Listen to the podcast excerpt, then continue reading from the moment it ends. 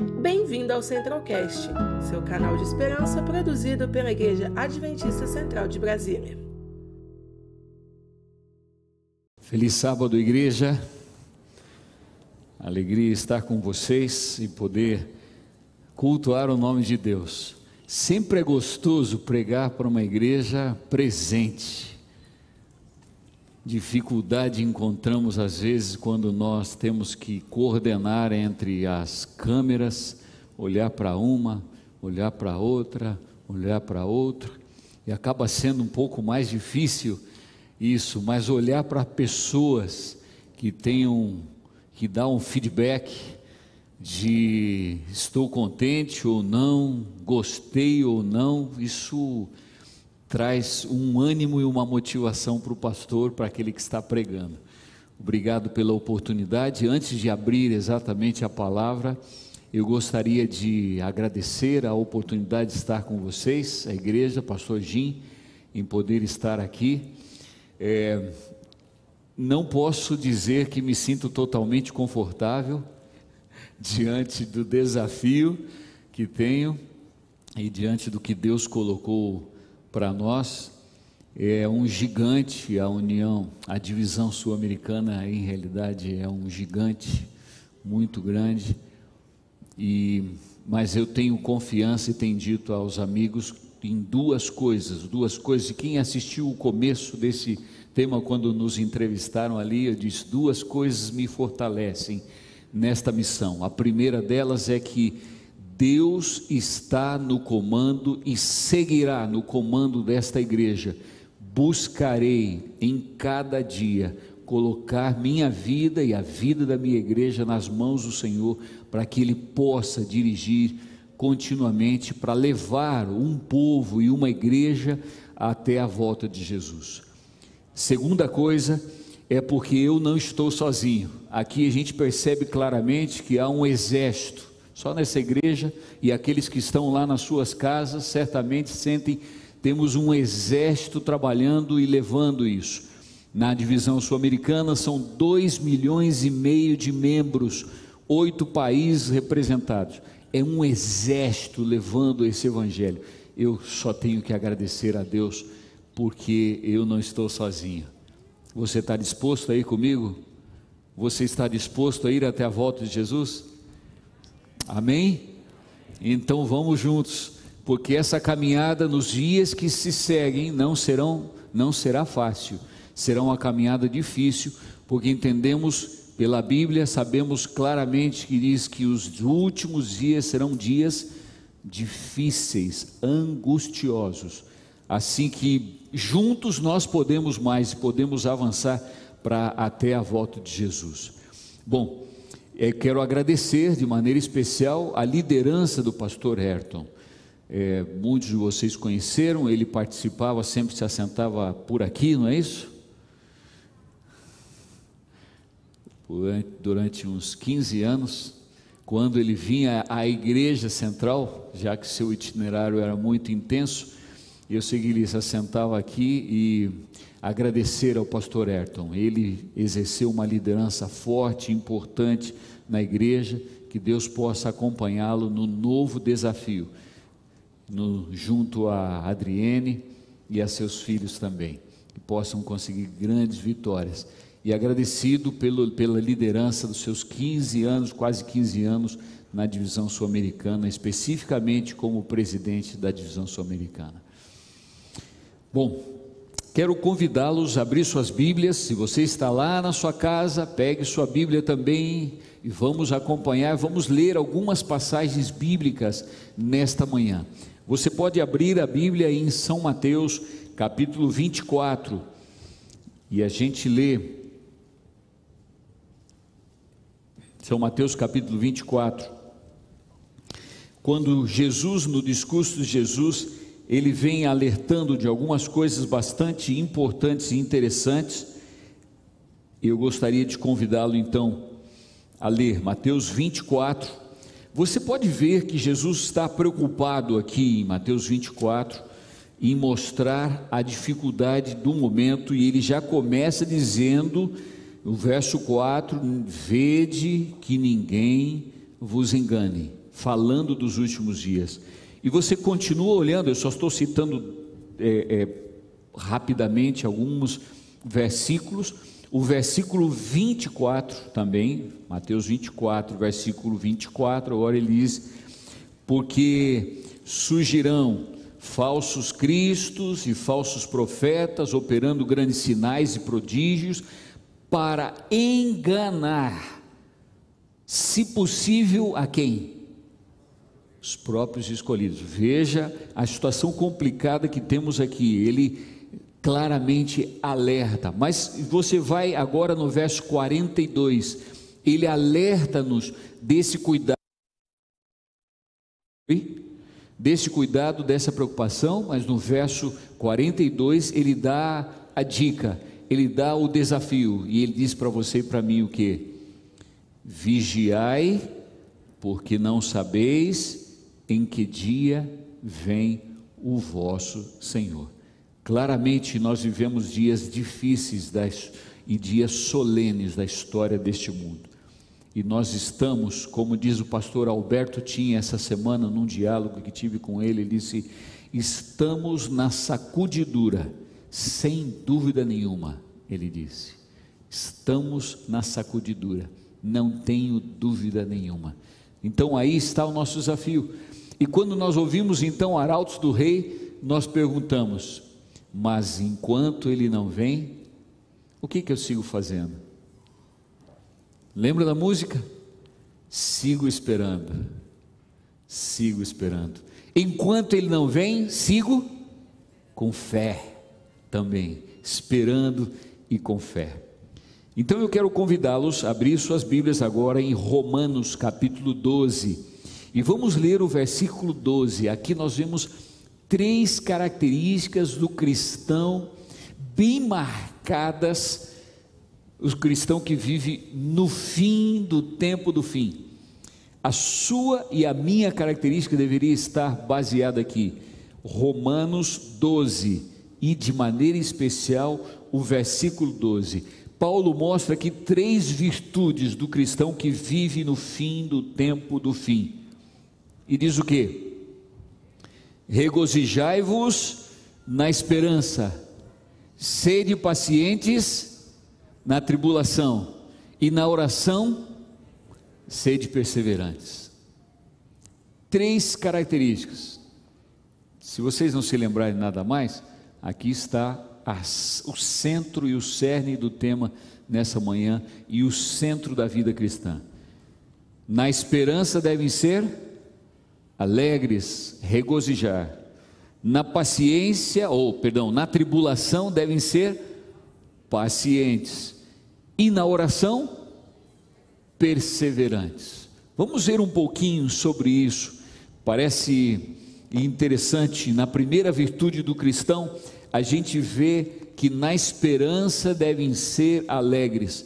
Durante esses últimos 15 anos, a palavra esperança ficou bem clara na igreja adventista sétimo dia. Todos nós certamente participamos na entrega de livros que mostravam esperança. Nos dias em que começaram a pandemia, claramente a esperança foi uma voz de esperança, a igreja claramente falando da esperança. Nós recebemos críticas de outras religiões, de outras igrejas, dizendo: esses adventistas só vivem de esperança. Se você não tem esperança, o que sobra? O que sobra?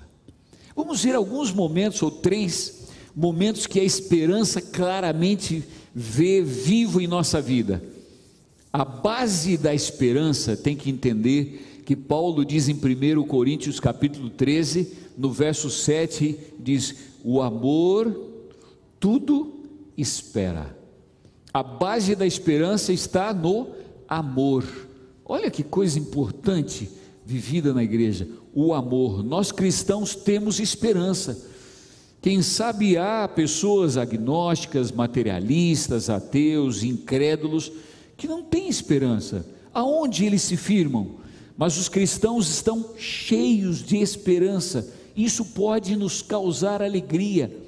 Primeira grande alegria, primeiro grande momento, porque sentimos esperança. Tito, abram sua Bíblia lá. Tito, capítulo 2, versículo 13, bem conhecido essa, esse verso, qual o motivo principal de nossa esperança que já temos marcado em nosso nome?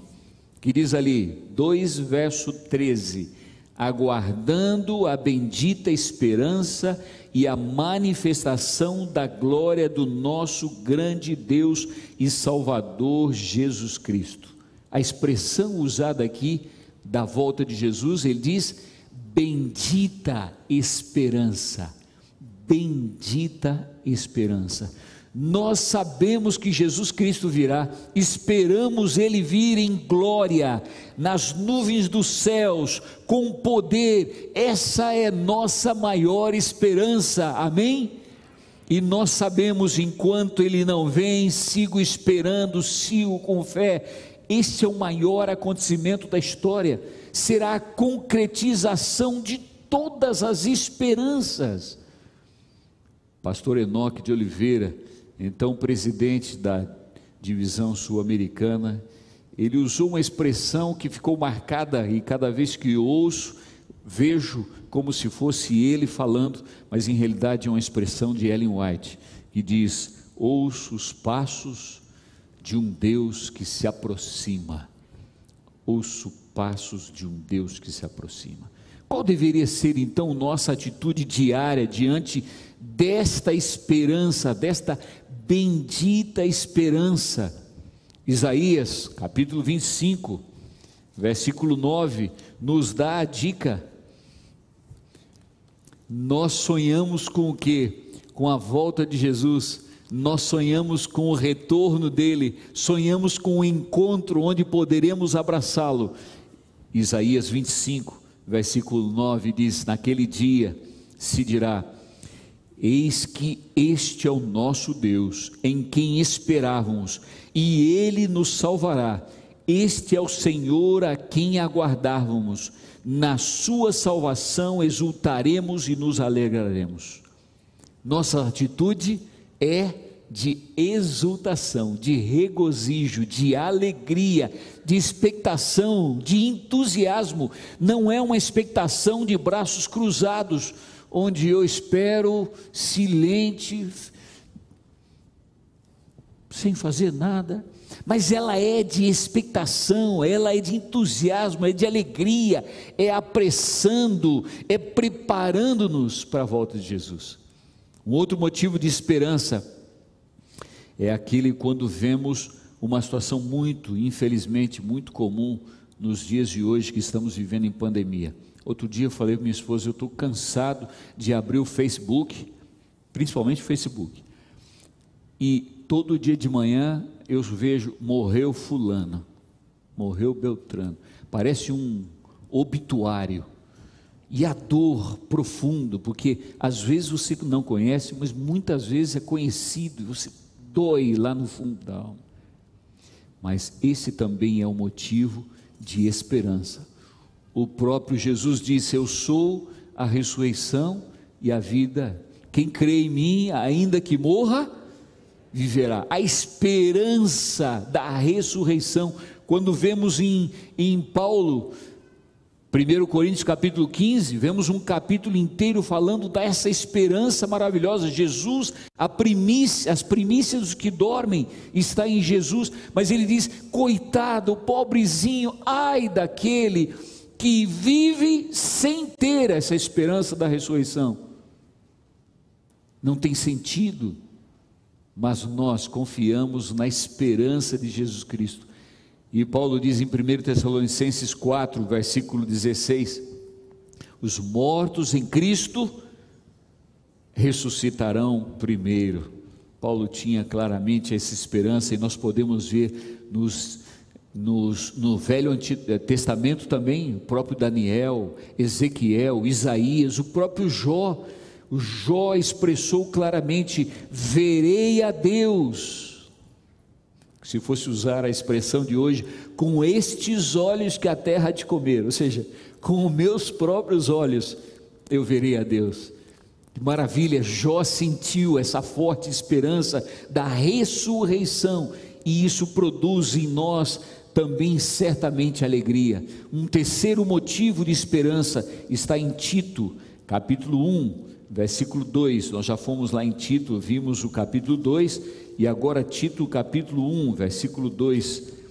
Outra esperança, outro motivo especial de esperança, na esperança da vida eterna, que o Deus que não pode mentir prometeu antes dos tempos eternos. Volta de Jesus, ressurreição e o que? Vida eterna. Vida eterna. Quem não quer viver? Quem não luta para viver? Dizem que até as pessoas que se suicidam estão dizendo: Eu quero viver, dizendo fortemente as pessoas. Todos apreciam viver e lutamos. A medicina luta e estuda, estudos para poder estender o tempo de vida com melhor qualidade de vida, anos de vida. Deus está oferecendo e todos lutam para isso. Entretanto, nós vemos aqui que só Deus, Deus pode dar a você e a mim esperança de vida eterna. Amém? É isso que nos traz alegria. Nós temos a esperança. Aqueles que não estão aqui, eles simplesmente dizem: comamos e bebamos, porque amanhã morreremos. Mas nós temos esperanças. Esperança, o cristão pode se regozijar, pode se alegrar, pode viver a vida de alegria, porque temos a esperança. Vamos, portanto, nos alegrar, porque essa é a grande promessa de Deus. Se voltamos lá a Romanos 12, verso 12, a segunda parte do verso, ele diz o que? Depois de regozijai-vos na esperança, ele diz: sede pacientes na tribulação. Na tribulação, pacientes. Embora nós tenhamos alegria, nós também temos tribulação. O próprio Pedro, quando você vê em 1 Pedro, ele diz: quando vier tribulação para a sua vida, não estranheis. 1 Pedro 4,12. Ele também diz em 1 Pedro 5,9: esses sofrimentos vão estar espalhados pelo mundo. Que coisa triste, mas é essa a tribulação. Como é? Como você enfrenta a tribulação? Você pode ter diversos tipos de ações. Alguns de nós começamos a reclamar, começamos a tirar de nós isso e jogar sobre outros essa responsabilidade. Como é? Veja que o centro da tribulação também é o amor. 1 Coríntios 7, versículo, perdão, 13, versículo 7. Ele diz que o amor tudo espera e tudo suporta tudo suporta. Paciência também é demonstrar amor. Quando você então começa a colocar, tirar de você quem é o culpado dessa dor que estou sofrendo, quem é o culpado dessa pandemia, quem é o culpado, você começa a trazer para os outros e para você mesmo uma dificuldade. Quando Jó enfrentou a tribulação, veja, ele perdeu os animais, ele perdeu os amigos, ele ganhou três amigos ou quatro ali que eram amigos, né? Perdeu os filhos, não perdeu a esposa, mas a esposa, em certo momento, foi usada pelo diabo para tentar trazê-lo também e perder a ele mesmo. O que foi que ele disse diante dessa dificuldade, diante desse problema? Se você quiser ver lá, Abra a Bíblia em Jó e a gente vai ver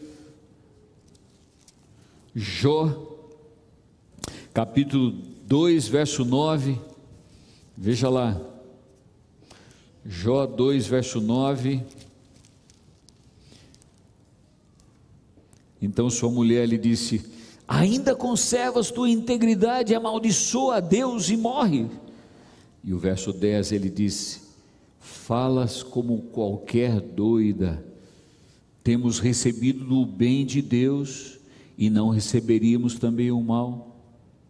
E diz o final do verso 10: Em tudo isto não pecou Jó com os seus lábios. Ele mesmo disse: Nu saí do ventre de minha mãe e nu voltarei. Bendito seja o nome do Senhor. Quando nós somos atribulados, a perca de um emprego, de um trabalho, dificuldades no lar, no relacionamento com o cônjuge, relacionamento com os filhos, quando temos perdas financeiras, quando os amigos se afastam de nós, quando a saúde está deteriorada, o Senhor diz: sede pacientes na tribulação. Isso revela o genuíno amor a Deus. A tribulação também mostra a paciência, a visão que você tem, aonde você está querendo ir. Se você vai a Hebreus capítulo 11, você vê claramente a galeria de fé. E quando você vê na galeria de fé de Hebreus capítulo 11, você olha pessoas que tinham claramente a visão, heróis da fé, que tinham claramente a visão, uma visão do que? O que é que o mantinha? O que é que fazia com que eles avançassem, que a paciência continuasse dominando o seu viver? Você pode ver, vou ver um exemplo só, Moisés, capítulo 11, você vê o versículo 25 somente. Moisés, preferindo ser maltratado junto com o povo de Deus, a usufruir prazeres transitórios do pecado. Por que ele fez tamanha renúncia? Por quê? Verso 26. Porquanto considerou o opróbrio de Cristo por maiores riquezas do que os tesouros do Egito, porque contemplava o que? O galardão. Ele revelou paciência na tribulação, porque ele podia ver o Deus invisível que estava operando em meio da tribulação. Avalie um pouquinho, lê a história do Êxodo, veja as dificuldades que ele enfrentou. Eu vivi um pouquinho, muito pequeno, algo sobre isso daí, quando em 2002, como diretor JA, ali na Sul Paranaense, nós juntamos quatro ônibus para ir na, no então Congresso de Jovens que iria ser feito no Chile pelo pastor, nosso mestre, pastor José Maria Barbosa Silva. 2002, quatro ônibus. Vocês não imaginam o que era, parecia a besta do Apocalipse.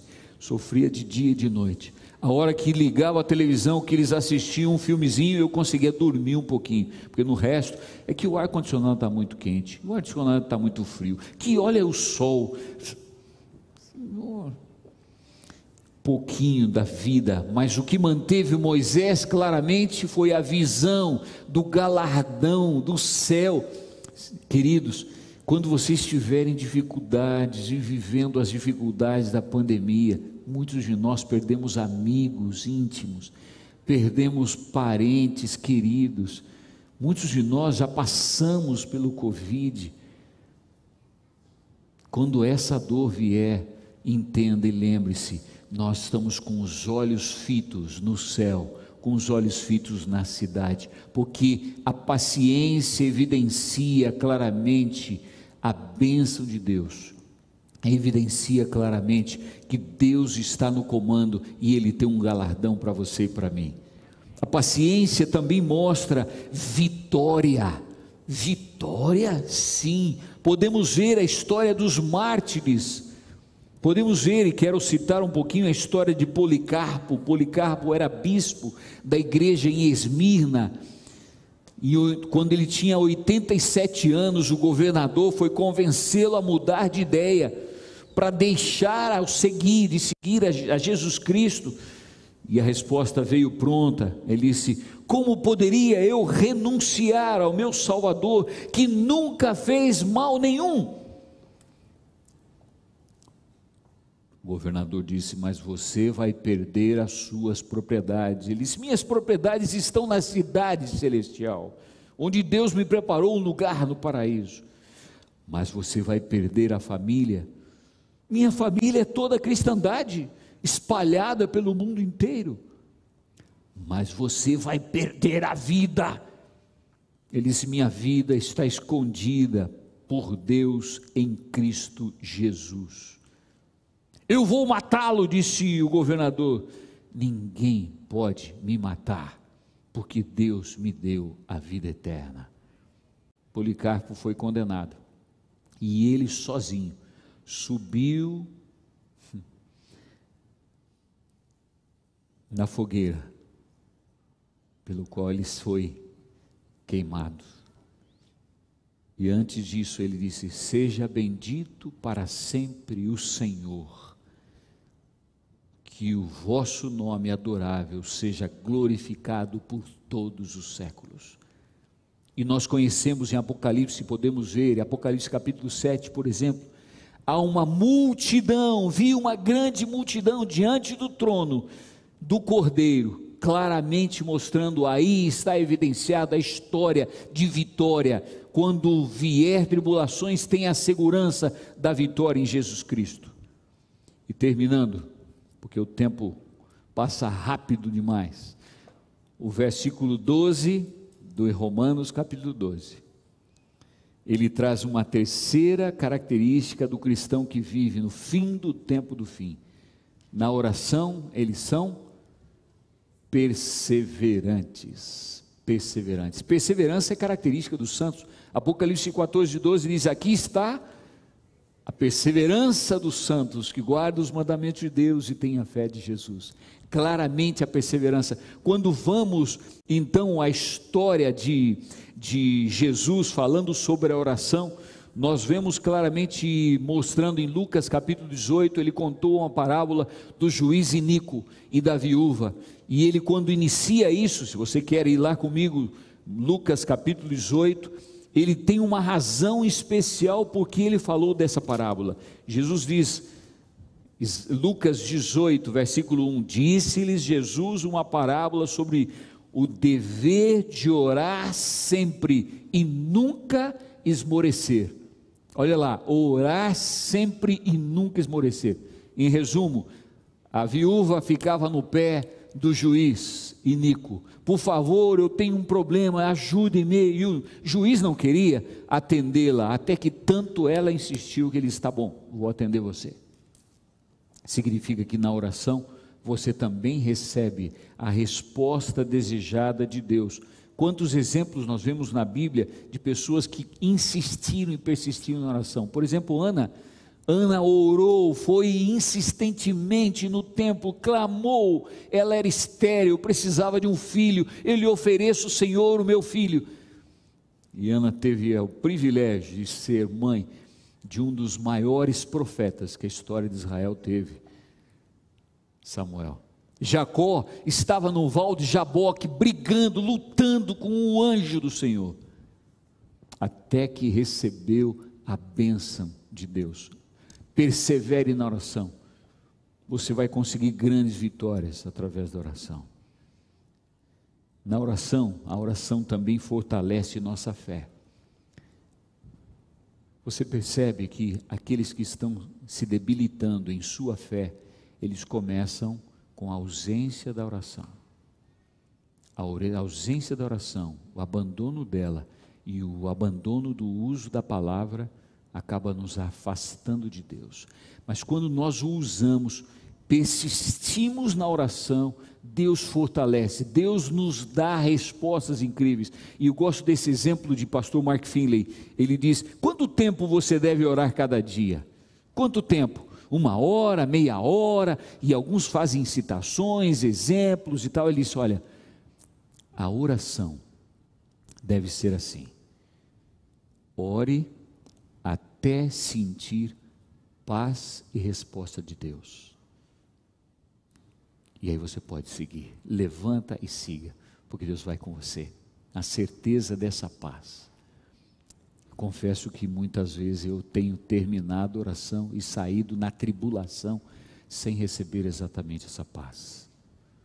Mas essa oração que persevere, persevere na oração, insista, não desista. Mas o que fazer se eu não tenho fome, não tenho vontade de estudar a palavra? Continua, persista, insista, continue orando, abra o coração a Deus como a um amigo. Esta é a oração Se queremos ser fortalecidos, devemos persistir para conseguirmos a vitória sobre o pecado. Jesus é um exemplo. Claramente, quando ele tinha uma grande decisão para tomar durante o dia, ele ia, logo passava a noite, às vezes, e logo de madrugada estava em oração diante de Deus.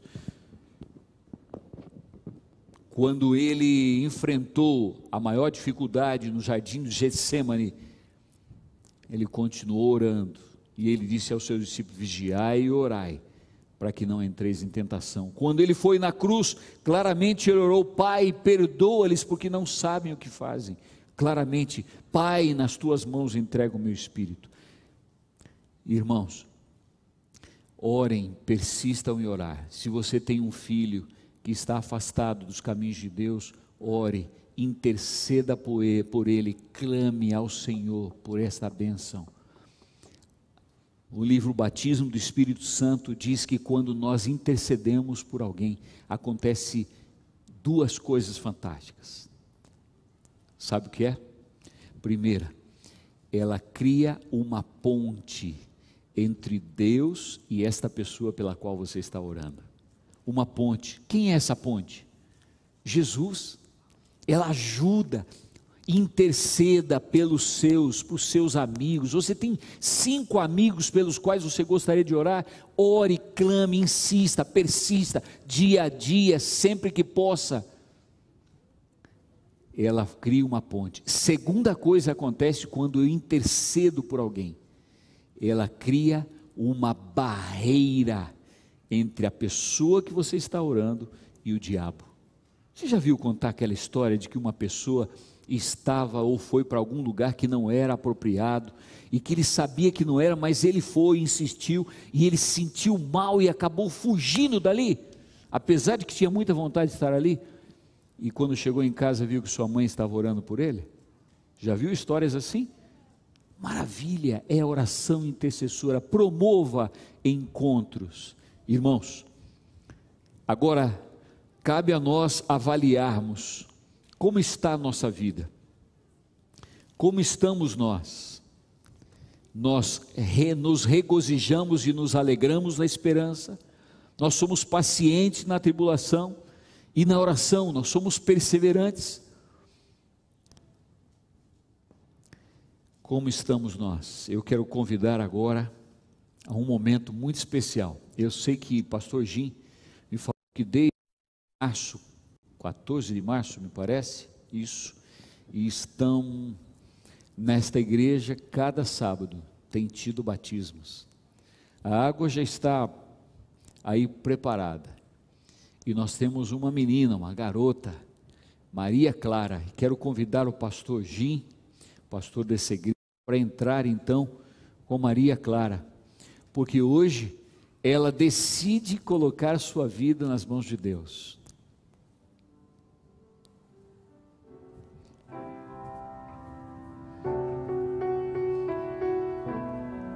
Quem mais vem, pastor?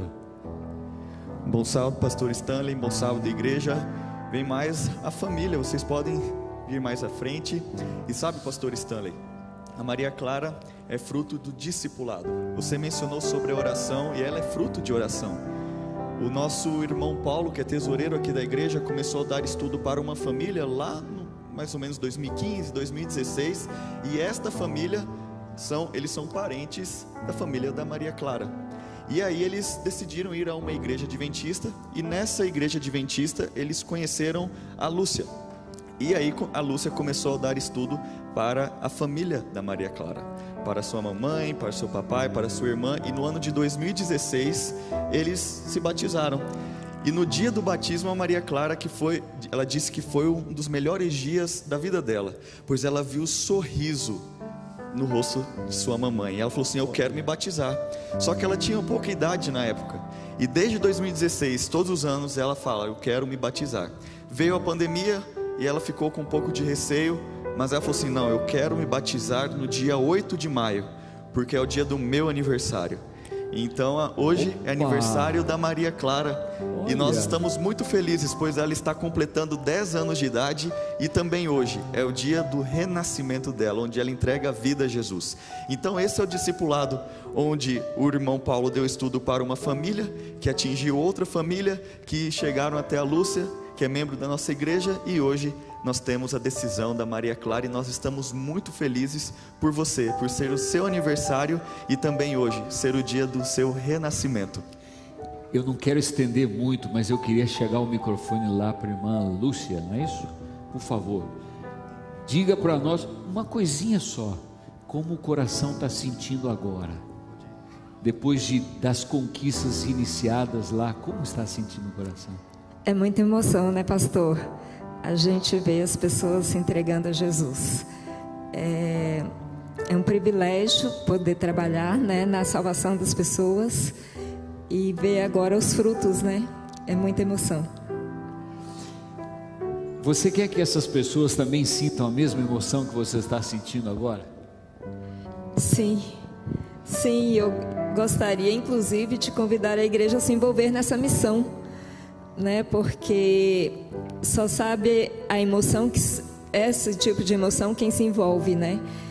Então acho que é importante a gente se envolver até porque Jesus está voltando.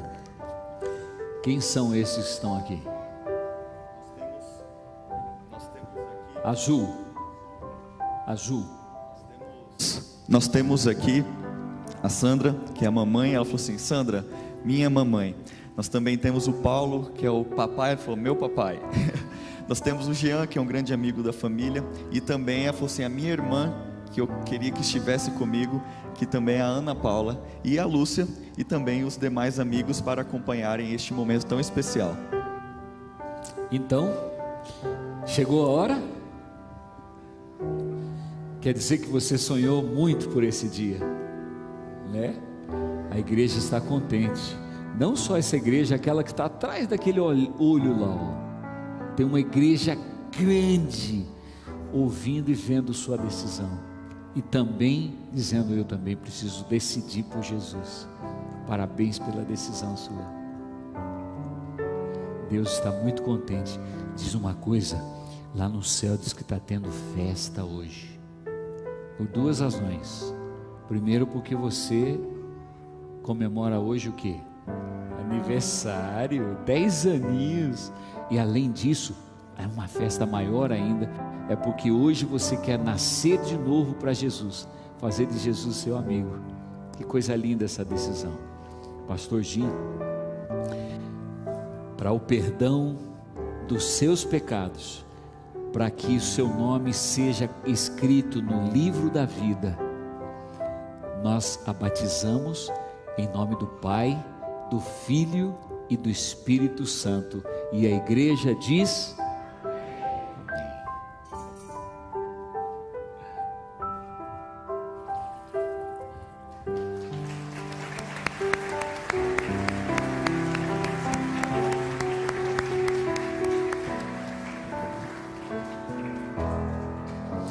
O pastor costumava muito falar, e foi com ele que eu ouvi a primeira vez isso, o abraço molhado.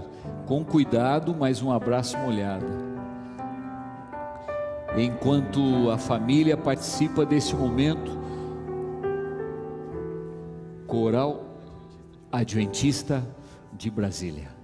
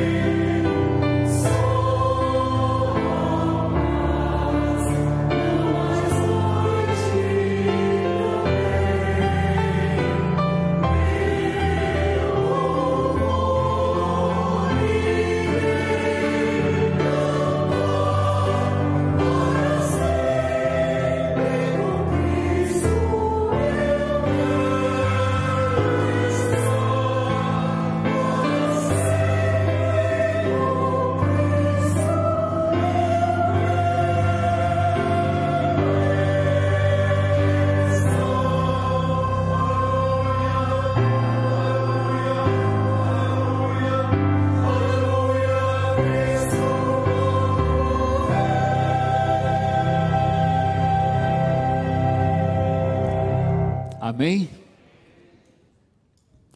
Queridos, eu preciso um minuto mais de vocês, tomando a decisão de viver nesses dias que antecedem a volta de Jesus, alegres na esperança, pacientes na tribulação e perseverantes na oração. Hoje de manhã, aqueles que estão em casa e aqueles que estão aqui na igreja, querem tomar essa decisão de juntos também colocarem suas vidas nas mãos de Deus e deixarem que Deus lhe ajude, lhe fortaleça para conseguir essa vitória de viver os dias que antecedem a volta de Jesus.